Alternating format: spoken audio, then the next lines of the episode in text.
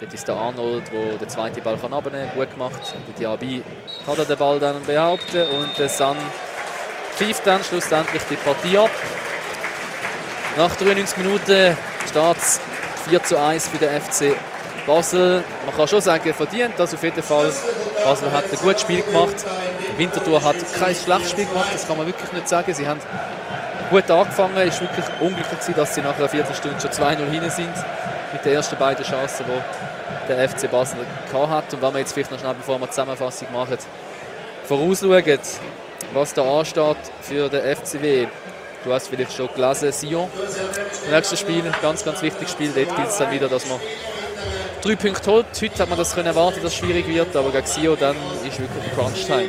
Das ist absolut Crunch-Time. Winti muss in Sion gewinnen, schon nur, weil es heute auch wieder verloren hat und der FC Sion einen Punkt geholt hat beim FC Zürich. Das heisst, Winti gegen Sion auswärts am nächsten Samstagabend im Tourbillon geht es dann wirklich darum, ob man in die Barrage muss. Wenn man das verliert, dann kann man mit der Barrage rechnen und dann wird es richtig lang für den FC Winterthur. Richtig eng ist es auch für den FC Winterthur schon in der ersten Hälfte geworden. In der siebten Minute haben sie nach einem Freistoß aus dem Halbfeld, wo nochmal scharf gemacht wurde, ist 1 0 kassiert.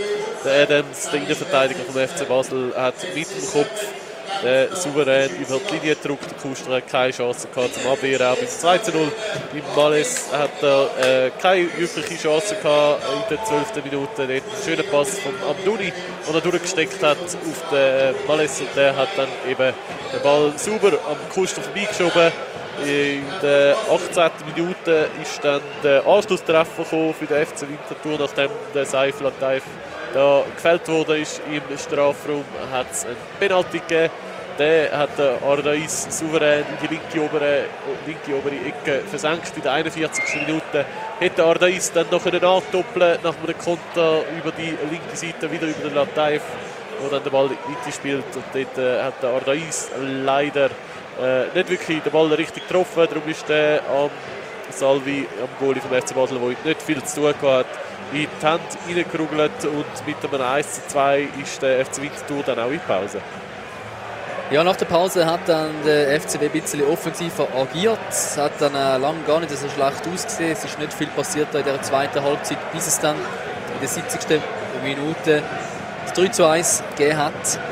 Dort äh, ja, hat äh, der Kuster nicht ganz so gut ausgesehen, aber der Kopfball ja, der Amduni war ganz allein dort, hat können von 10, 11 Meter äh, ja, unbedrängt köpfen. Dann ist es natürlich auch nicht einfach für den, für den Goalie, hätte man sicher anders können verteidigen Nachher in 77 Minuten hat es noch eine Slapstick-Aktion gegeben. Zekiri, der eingelassene Zekiri schon können 4 zu 1 erzielen. Hat dann da nochmal Nadi vor recht walten lassen und hat das dann am Schluss gemacht.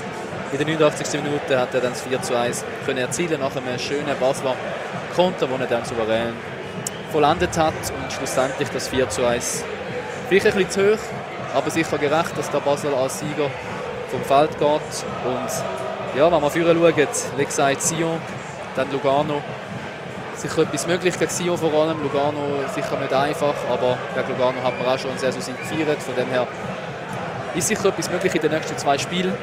Und wir hoffen natürlich, dass auch dann wieder einschaltet, uns hören. Roman, Abschlusswort, was ist dein Fazit von dem Spiel? Hopp FCW. Hopp FCW.